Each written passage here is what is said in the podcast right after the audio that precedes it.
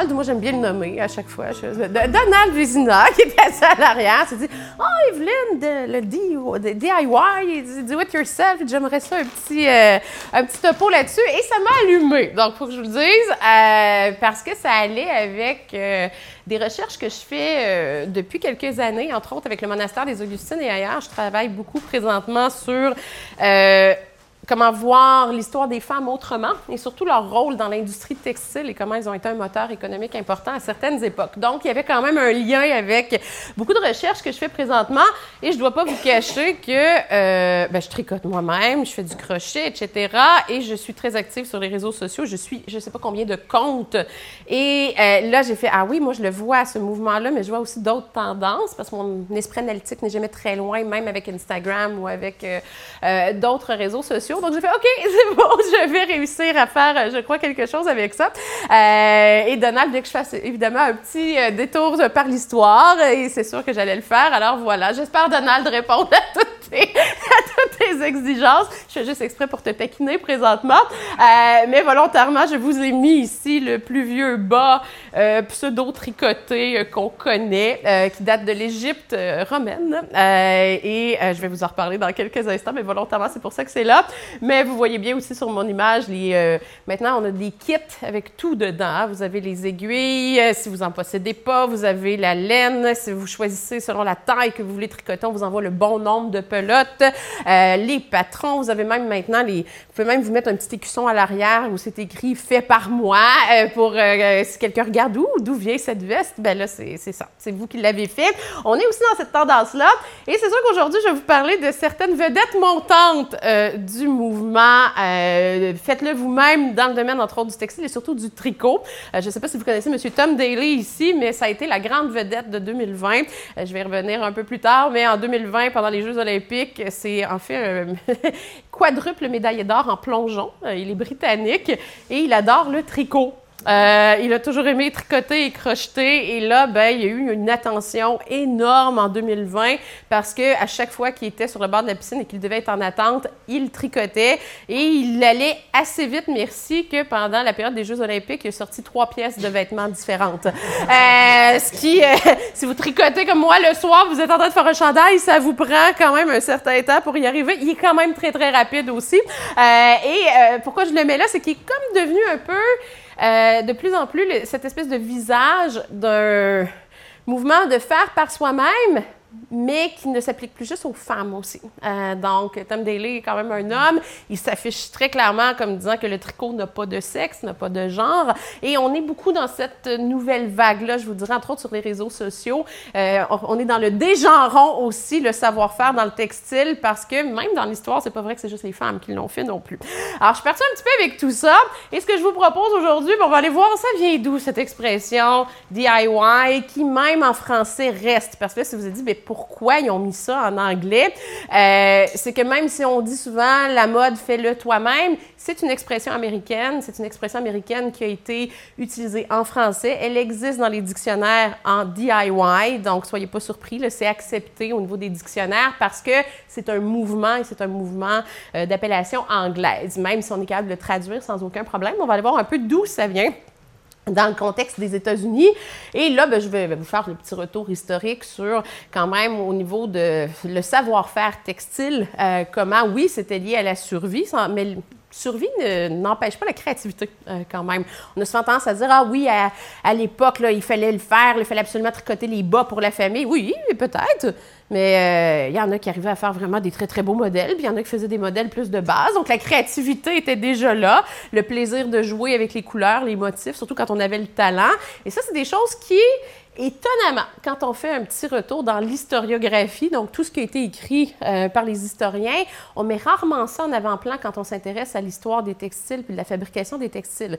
Quand on tombe dans une économie pré-industrielle euh, où euh, c'est une nécessité de fabriquer les vêtements parce qu'on ne peut pas les acheter déjà préfaits, on, ne met jamais l'emphase sur le fait que même si on est obligé de filer, même si on est obligé de faire du tissage, il y a quand même une question de talent là-dedans et il y a effectivement une question de créativité. Et ça, ça manque, je vous dirais. Donc, c'est des futurs historiens dans la salle. C'est comme un angle, un chaînon manquant qui pourrait être récupéré pour revoir, en fait, entre autres, dans euh, ce qu'on appelle l'iconographie, à quel point il y avait de la créativité aussi dans ce qui était produit. Donc, il y a un petit trou que je suis en train de remarquer au fil du temps euh, dans cet univers-là.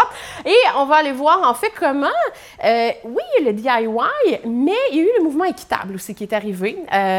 commerce équitable, encourager les femmes dans plusieurs pays à utiliser leur talent dans le domaine du textile pour faire vivre leur famille dans beaucoup de pays, surtout en Amérique du Sud, Amérique centrale. Euh, et ça a bien fonctionné pour certaines d'entre elles. Il y en a qui ont vraiment euh, parti des entreprises euh, assez exceptionnelles. Pourquoi? Bien là, justement, on cherche le unique. Quelque chose qui est fait main, qu'on ne retrouvera pas dans un magasin en 3, 4, 5, 10 exemplaires et même plus.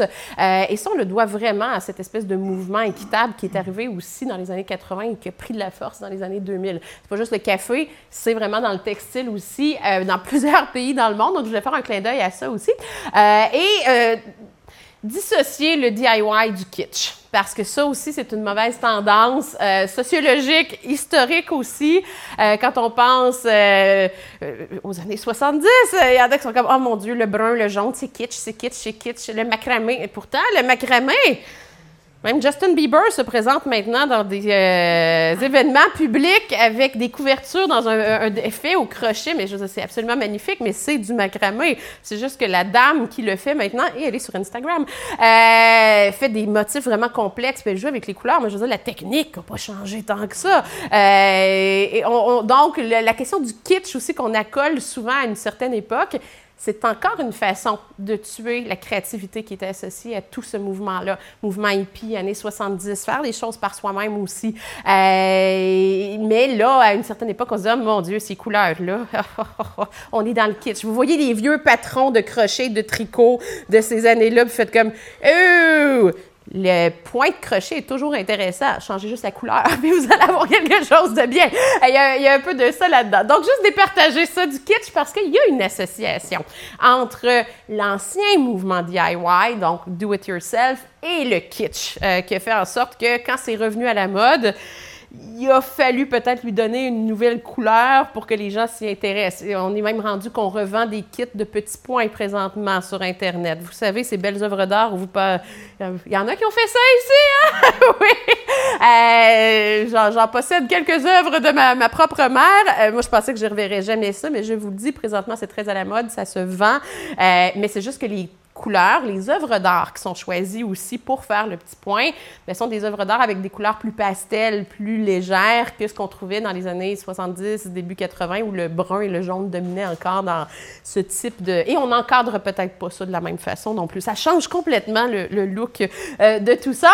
Euh, et donc, ça m'amène au phénomène actuel, euh, les réseaux sociaux qui ont comme redonné vie à l'expression DIY, donc à l'expression faites-le par vous-même, mais les réseaux sociaux aussi qui, euh, d'une certaine façon, on se dit, ah, c'est une mode. Parce qu'on a mis ça dans le titre. Là, c'est pas du tout un reproche, mais le titre était déjà là.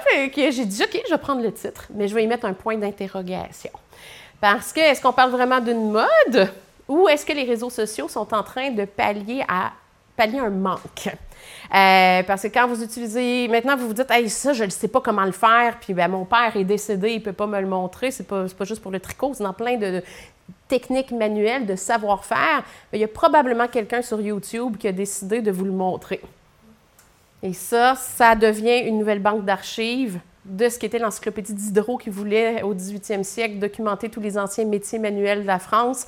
Bien, YouTube devient votre nouvelle banque de données pour vous permettre de savoir comment faire quelque chose avec des anciennes techniques. Vous savez pas comment, euh, vous lisez un patron de tricot puis vous dites ah mon Dieu, comment je fais pour faire ça? Ramener une maille, sauter une maille, aïe, aïe, aïe, je le lis, mais je comprends pas. Il y a quelqu'un sur YouTube qui va vous filmer exactement comment le faire et vous allez apprendre la technique. Donc, on n'est pas juste dans la mode ici, mais on est dans Ce qui a permis à ces techniques-là de survivre, c'est la transmission des savoirs. Et les réseaux sociaux, de mon point de vue, sont en fait la, nouvelle plateforme de transmission des savoirs, alors que les familles sont moins nombreuses, que la transmission des savoirs entre de mère en, fille ne se transmet pas peut-être toujours de la même façon, de mère en garçon ou de père, et mélanger tout ce que vous voulez, parce que c'est pas tout le monde qui a maintenant la nécessité de pratiquer ces métiers euh, traditionnels-là, et donc ils n'ont pas toujours la technique.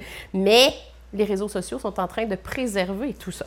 Alors là, il y a quelque chose d'intéressant. Je dirais que moi, c'est ce que je suis présentement. Puis à chaque fois, je suis comme, waouh, il y a des choses que je pensais jamais revoir. Et là, ben, il y a des jeunes qui reprennent des savoirs traditionnels, les réapprennent. Écoutez, il y a des gens qui commencent à refaire de la dentelle à l'ancienne pour pas perdre ce savoir-là, mais qui vont donner toujours une petite twist contemporaine pour euh, amener leur couleur, leur créativité là-dedans. Donc, c'est quelque chose qui est en mouvement et c'est certainement pas quelque chose qui va juste passer de mode. On est en train de constituer une base de données de savoir traditionnel, mais numérique avec les réseaux sociaux. Il va falloir un moment donné que les archivistes fassent comme comment on archive ça. Ça va devenir un enjeu tout simplement. Alors voilà un petit peu le, plan. Donc le fameux DIY, do it yourself. Euh, ça a toujours existé là de valoriser les euh, produits faits main, surtout dans des périodes à, tout moment dans l'histoire, euh, à partir, je vous dirais, de l'époque industrielle, oui, on pouvait acheter des objets, mais chaque fois qu'un ménage avait de la difficulté d'un point de vue économique, on encourageait quand même les gens à fabriquer beaucoup de choses par eux-mêmes. Mais ce n'était pas un mouvement proprement parlé qui était porté par les gouvernements ça venait de la société. On se transmettait des techniques. Ah, ben là, ça, ça coûte cher, mais tu peux le faire de telle façon. Puis on se le partageait euh, entre familles, ce qui a laissé très peu de traces d'ailleurs dans les archives historiques. C'est très difficile à documenter pour cette raison-là. Mais arrive un phénomène. Euh, déjà, en fait, pendant la Première Guerre mondiale, euh, on incitait les femmes au tricot.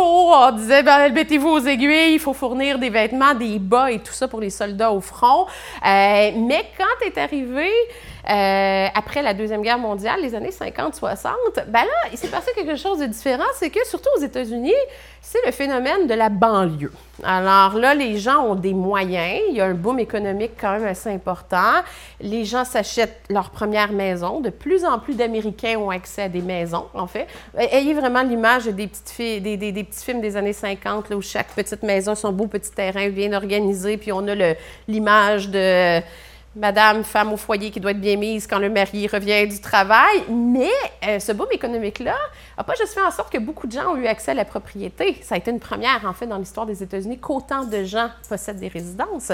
Mais ça a fait en sorte que les gens avaient aussi, avec l'organisation du travail, du temps libre. Et ça, c'est quelque chose qu'on n'avait pas vu tant que ça. C'est pas pour rien que c'est l'époque du début de la mode adolescente, qu'on commence à parler de James Dean après ça, euh, et que les jeunes ont une place et qu'ils ont du temps eux aussi, ils sont plus forcés d'aller à la guerre ou d'aller sur le marché du travail.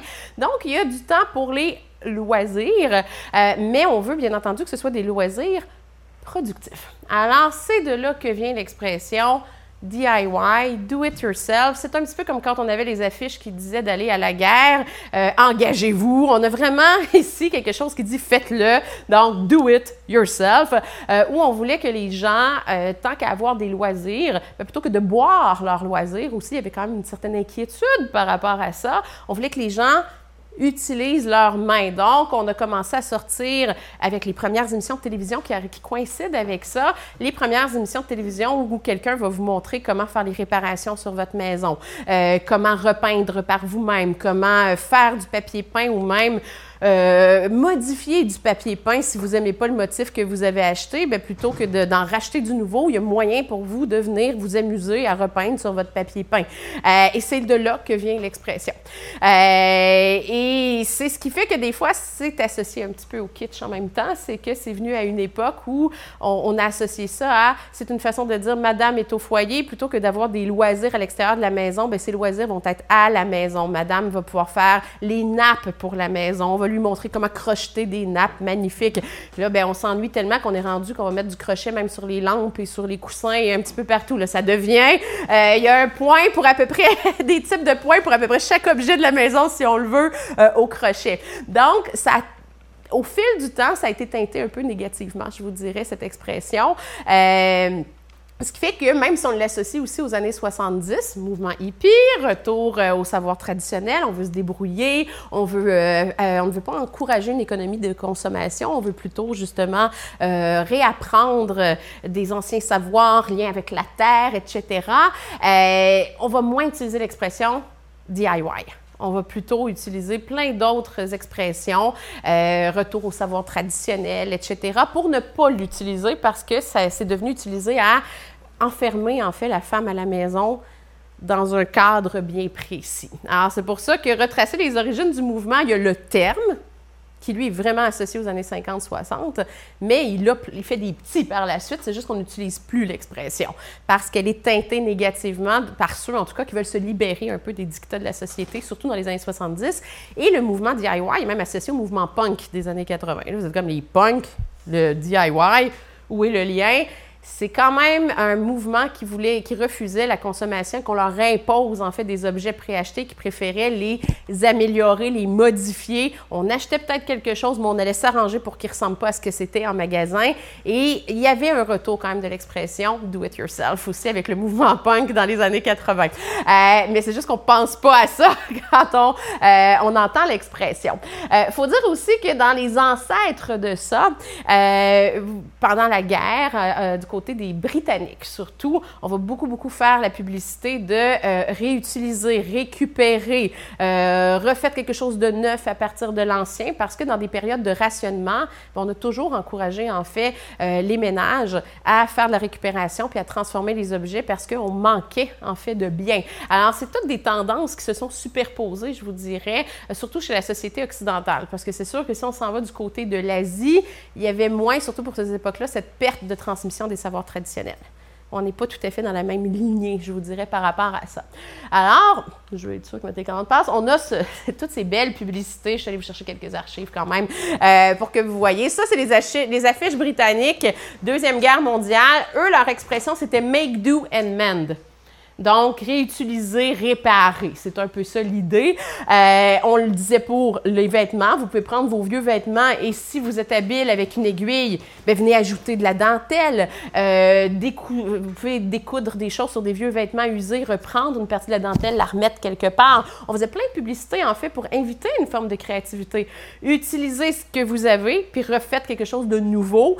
Comme ça, bien, vous allez quand même avoir des vêtements pseudo-neufs à porter, même dans un contexte de rationnement qui est assez lourd, en fait, du côté de l'Angleterre en particulier, pendant la Deuxième Guerre mondiale. Donc, c'est vraiment, vraiment euh, ce mouvement-là. Donc, make do and man, do it yourself. Après, aux États-Unis, on voit vraiment cette volonté des gouvernements de trouver un titre publicitaire accrocheur qui va rester un peu dans les esprits, que les gens vont associer à quelque chose. Donc, c'est volontaire. Il y a comme une stratégie publicitaire, une stratégie médiatique derrière tout ça.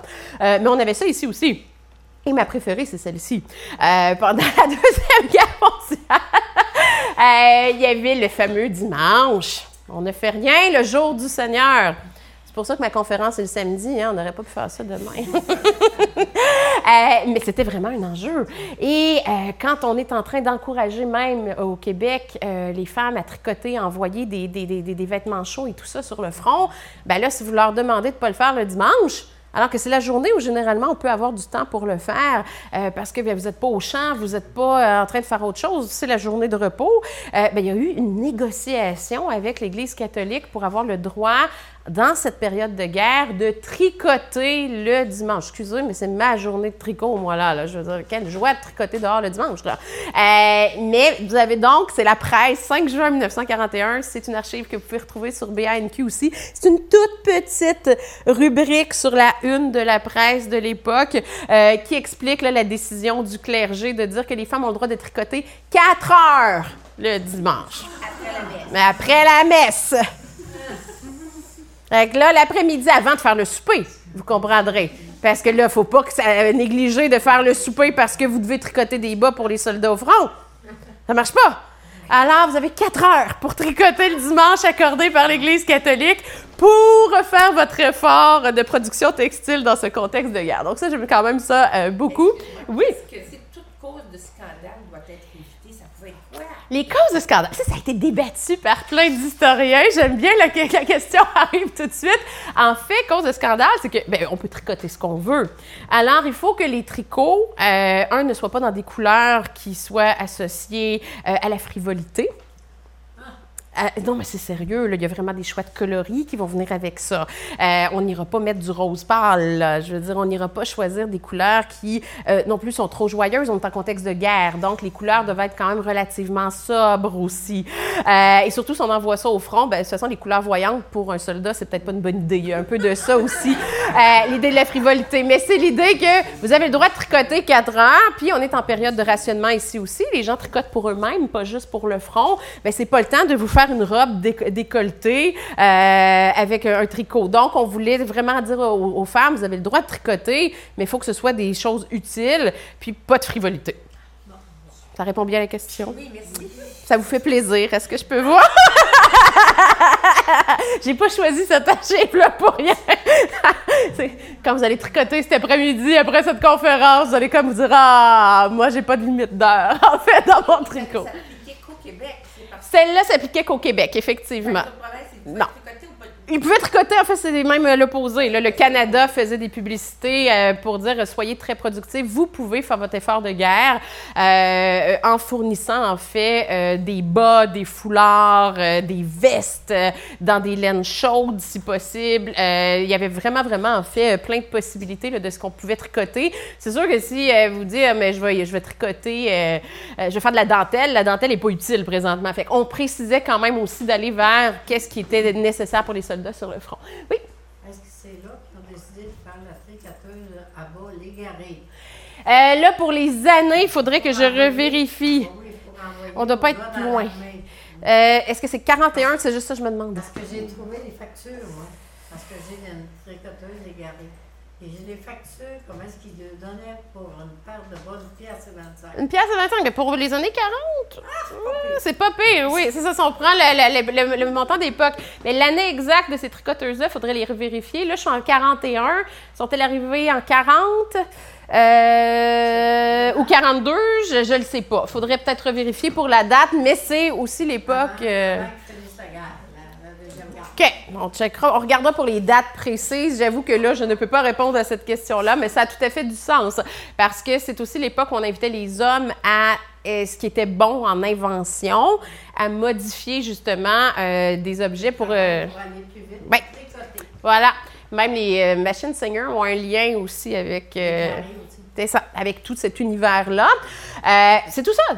Mend, euh, réparer, réutiliser. Si vous avez un talent pour améliorer quelque chose, pour faire en sorte qu'on puisse le faire plus rapidement, faites-le. C'était vraiment la tendance des années 40. Et là, dans les années 50, maintenant que là, on avait les machines de ces inventeurs-là qui se vendaient et que l'on pouvait les acheter, bien là, on avait du temps libre. Fait que c'était maintenant, faites ça comme loisir parce qu'on veut pas vous voir vous débaucher quelque part. Alors, prenez soin de votre maison et euh, utilisez vos talents créatifs. Il y a vraiment cette tendance-là qui s'en vient avec tout ça. Et Oups, ma télécommande veut bien euh, coopérer. Oui. Donc, wow, elle a coopéré, mais trop vite pour moi. je vais espérer que là, elle tienne de coup. Donc, si je fais mon petit retour historique, ben oui, c'est sûr que le textile, c'est un besoin et c'est un besoin dès la préhistoire. On se le cachera pas. Euh, aussitôt, en fait, que euh, nos hominidés euh, quittent l'Afrique pour l'Europe, ben, ils traversent dans un contexte de glaciation, ils traversent dans un contexte où le climat est particulièrement froid, en fait, où ils s'en vont en Europe. On parle d'Homo erectus, celui qui commence à maîtriser le feu. Là, si vous voulez que je vous date, on est rendu à il y a à peu près 1,75 million d'années. on commence aussi à améliorer les outils de chasse et c'est Néandertal qui va peut-être être celui qui va le mieux le faire par la suite. Et on sait que si on chasse, on utilise le cuir et pour se réchauffer, bien, on va commencer à faire des vêtements avec le cuir et les fourrures, etc. Euh, mais les premiers outils de textile qu'on a trouvés, c'est Homo sapiens qui nous les a laissés, euh, où on a des aiguilles faites en ossement. On a vraiment le chat de l'aiguille, on a l'aiguille faite en os. On voit que le chat d'aiguille est quand même assez large aussi parce qu'on se doute que le fil, euh, c'est soit du cordage fait avec des matières euh, végétales, euh, c'est souvent ça qu'on va utiliser comme fil, ou des nerfs d'animaux. Donc, c'est sûr que le chat de ces aiguilles-là est quand même très, très gros.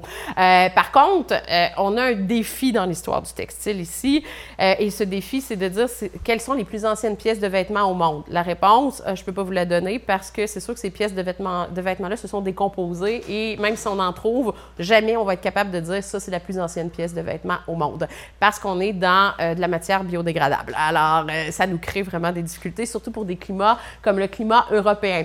Mais on sait que le début de ce qu'on pourrait associer au tricot euh, va commencer en Égypte et en Chine, où on va utiliser ce qu'on appelle, c'est une expression qui est devenue du Danemark qui a été anglicisé et qui est encore utilisé dans son terme anglais en français. Vous allez le trouver dans le petit Robert, c'est le nail binding. Donc, c'est l'idée, en fait, de prendre un clou ou une aiguille pour euh, réussir à lier des nœuds, en fait, entre eux. Et c'est ce qui vous donne, en fait, une première production textile. Les bas égyptiens que vous avez ici, qui sont contemporains de l'autre bas que je vous ai montré sur ma page couverture, sont les plus anciennes pièces textiles qu'on possède qui ont été, euh, on va dire, presque tricotées. C'est fait avec du nail binding, donc on comprend, euh, en fait, je peux vous montrer l'image d'après comment ça fonctionne avec l'aiguille.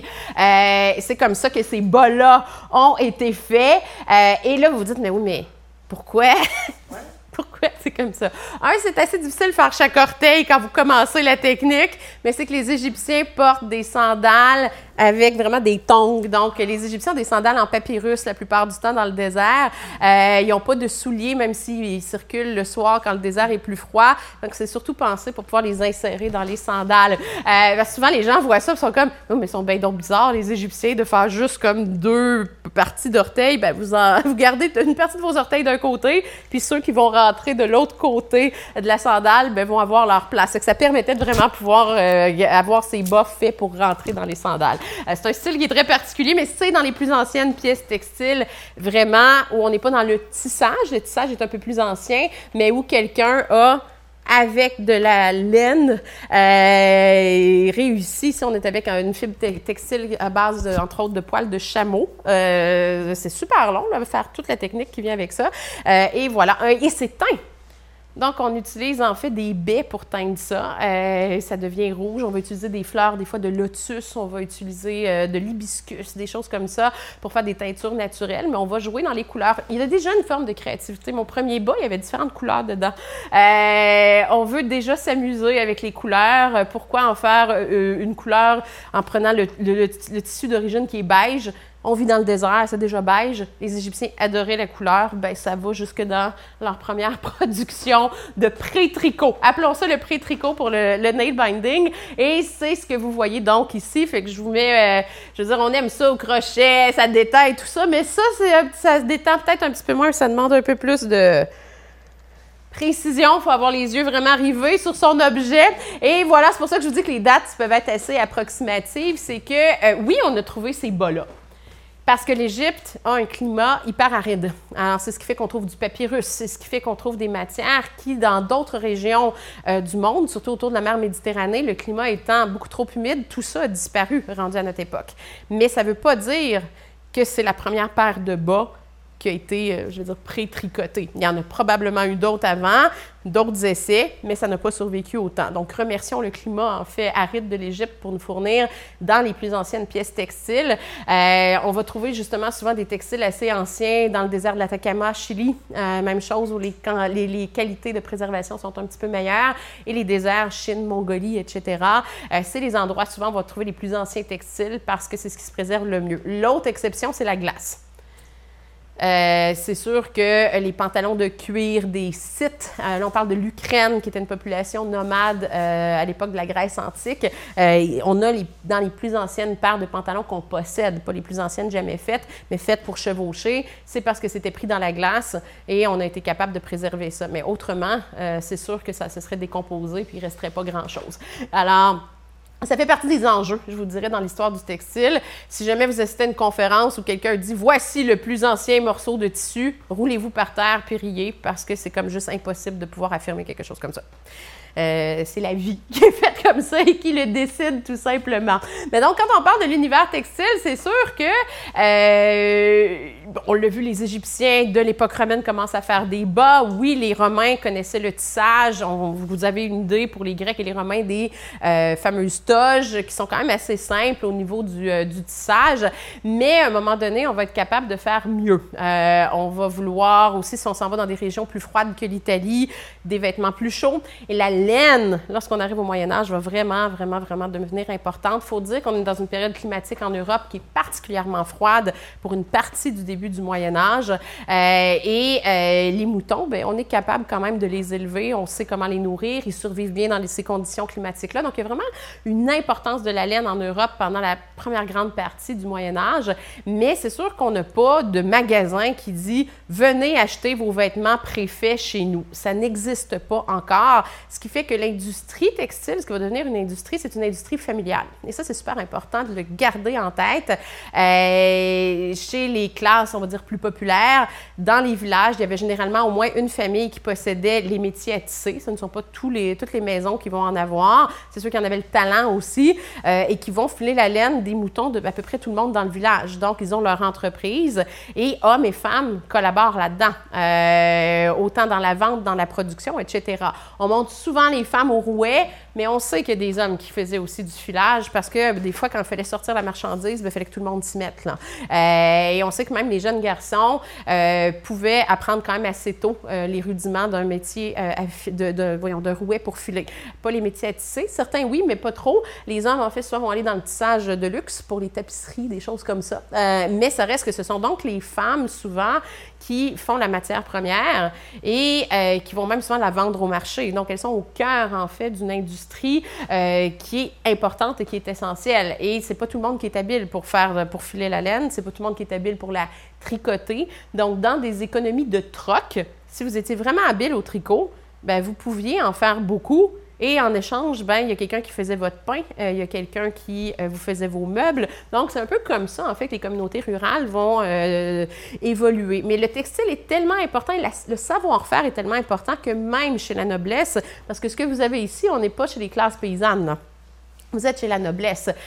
vous commencez à découvrir la soie d'Asie, parce que oui, les nobles vont porter de la soie, mais acheter les vêtements déjà faits avec la soie Disons que ça coûte quand même assez cher. Euh, les Chinois vont vous vendre ça à un solide prix, mais on peut euh, acheter simplement, en fait, euh, la soie déjà filée par les Chinois et faire nos vêtements. Donc, les tisser, les faire nous-mêmes aussi. Donc, on va encourager de plus en plus les femmes de la noblesse à faire des travaux d'aiguille.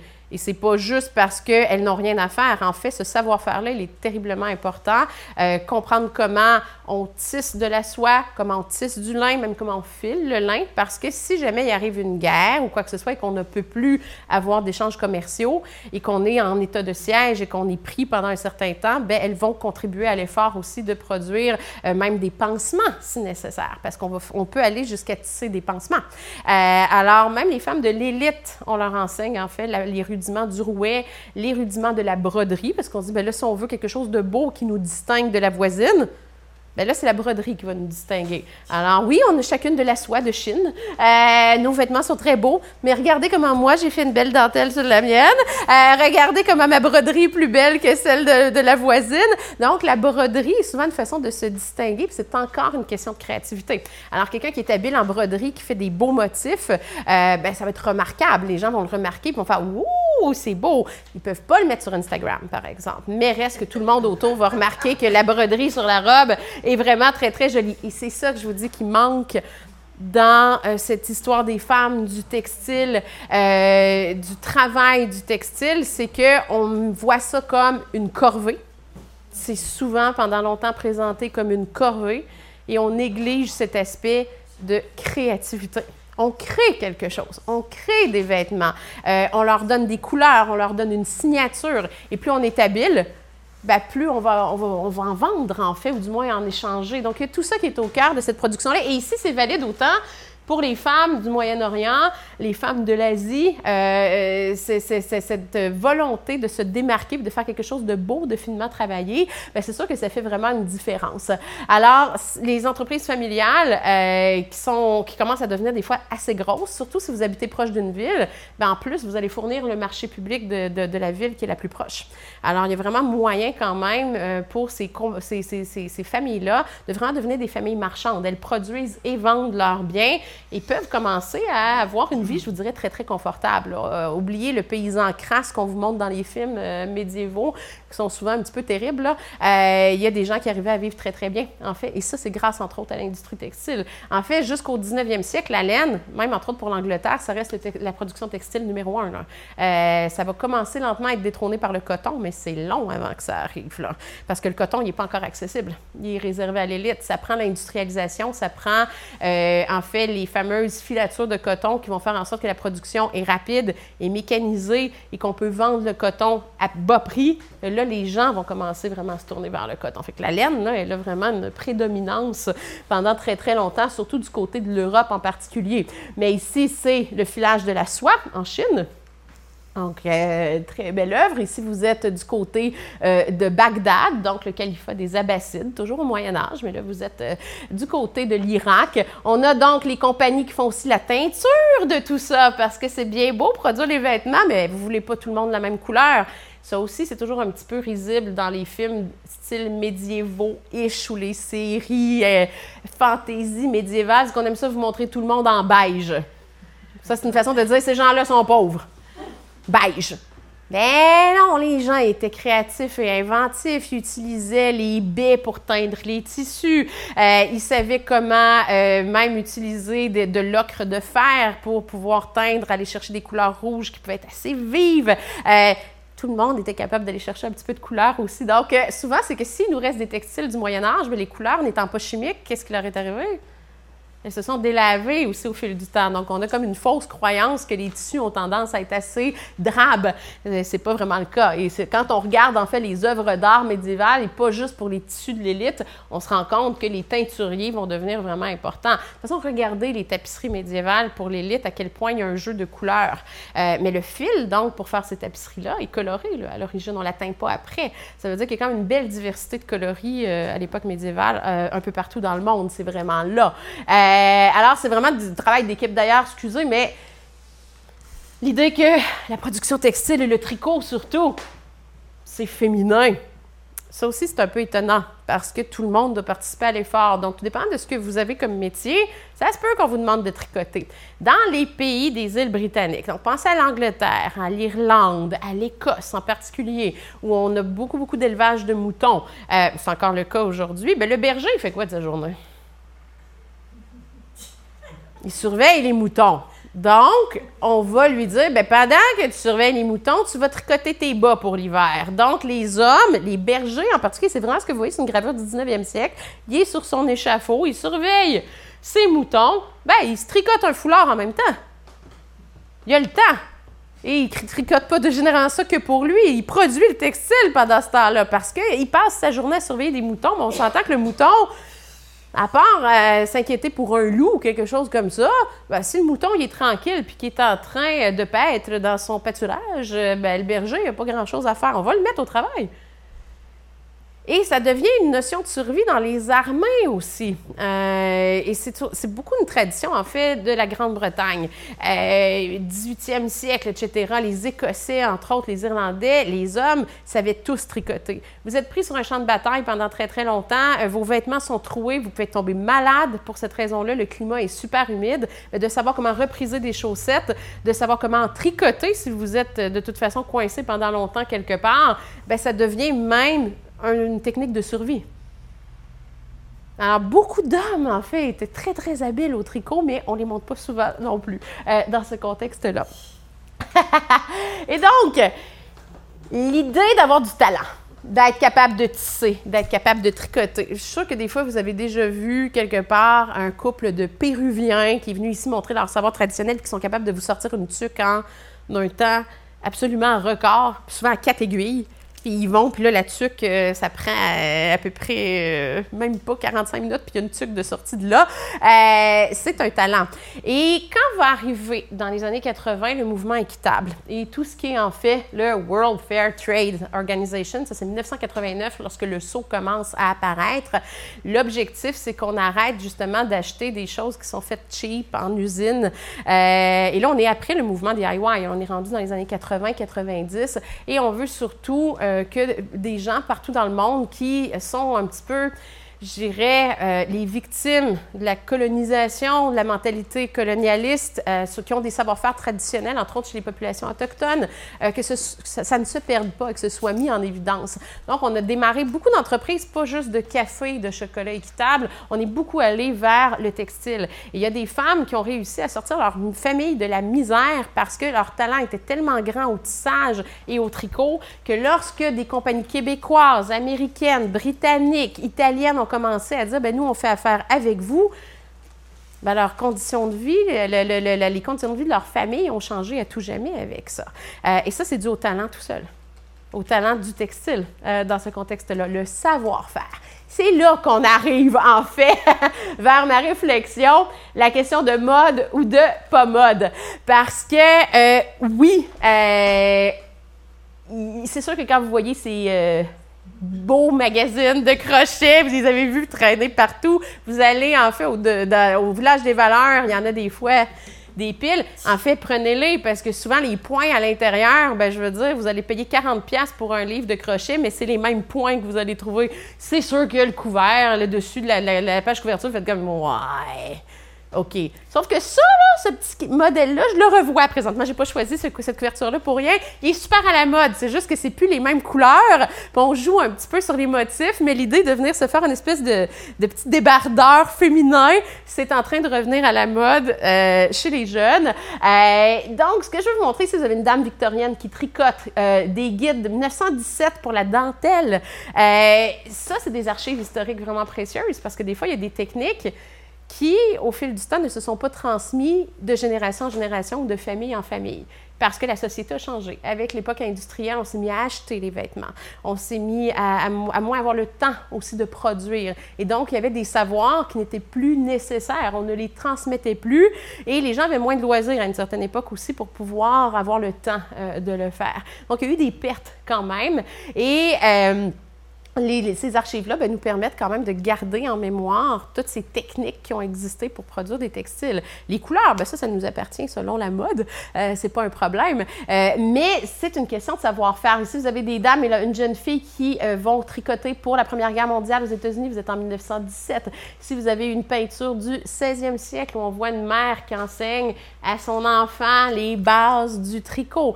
et ça, ça a souvent été le textile, une question de, on se transmet un savoir-faire. On se transmet une technique parce que pour l'apprendre, il faut l'essayer, il faut que quelqu'un soit avec nous pour dire c'est comme ça que ça marche. C'est un peu ce que les cercles des fermières ont essayé de faire ensuite préserver ce patrimoine-là, l'enseigner à ceux et celles qui le voulaient. Mais bon, il y a eu une baisse aussi dans les cercles des fermières. Donc, qu'est-ce qui s'est passé pour compenser ça?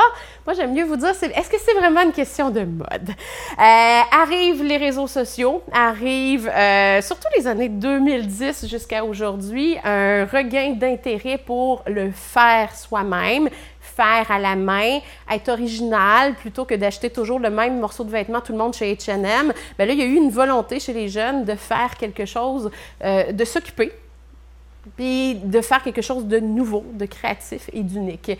Et là arrivent les réseaux sociaux. Ah, qui euh, fonctionnent par l'image.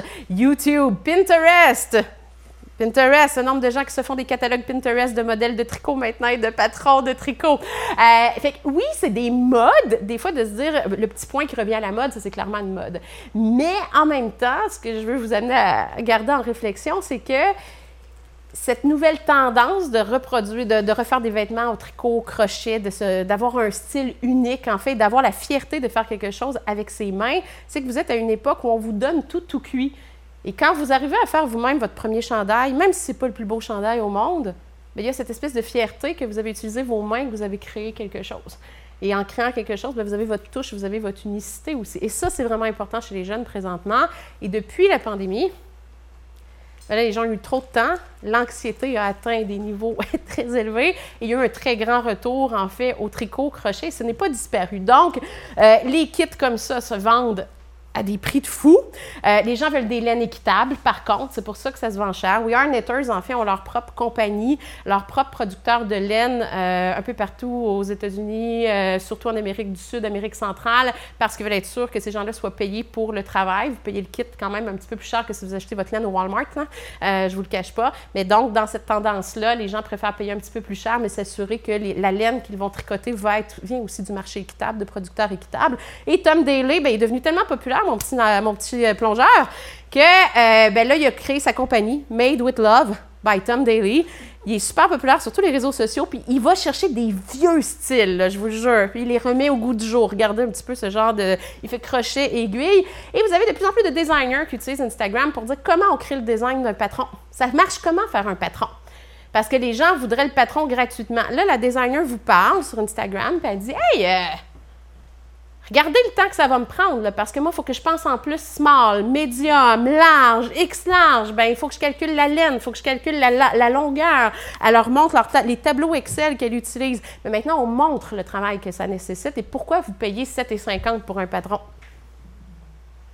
Et ça, maintenant, c'est filmé, les gens parlent et expliquent le processus. Et ça, c'est quelque chose qui a manqué pendant longtemps.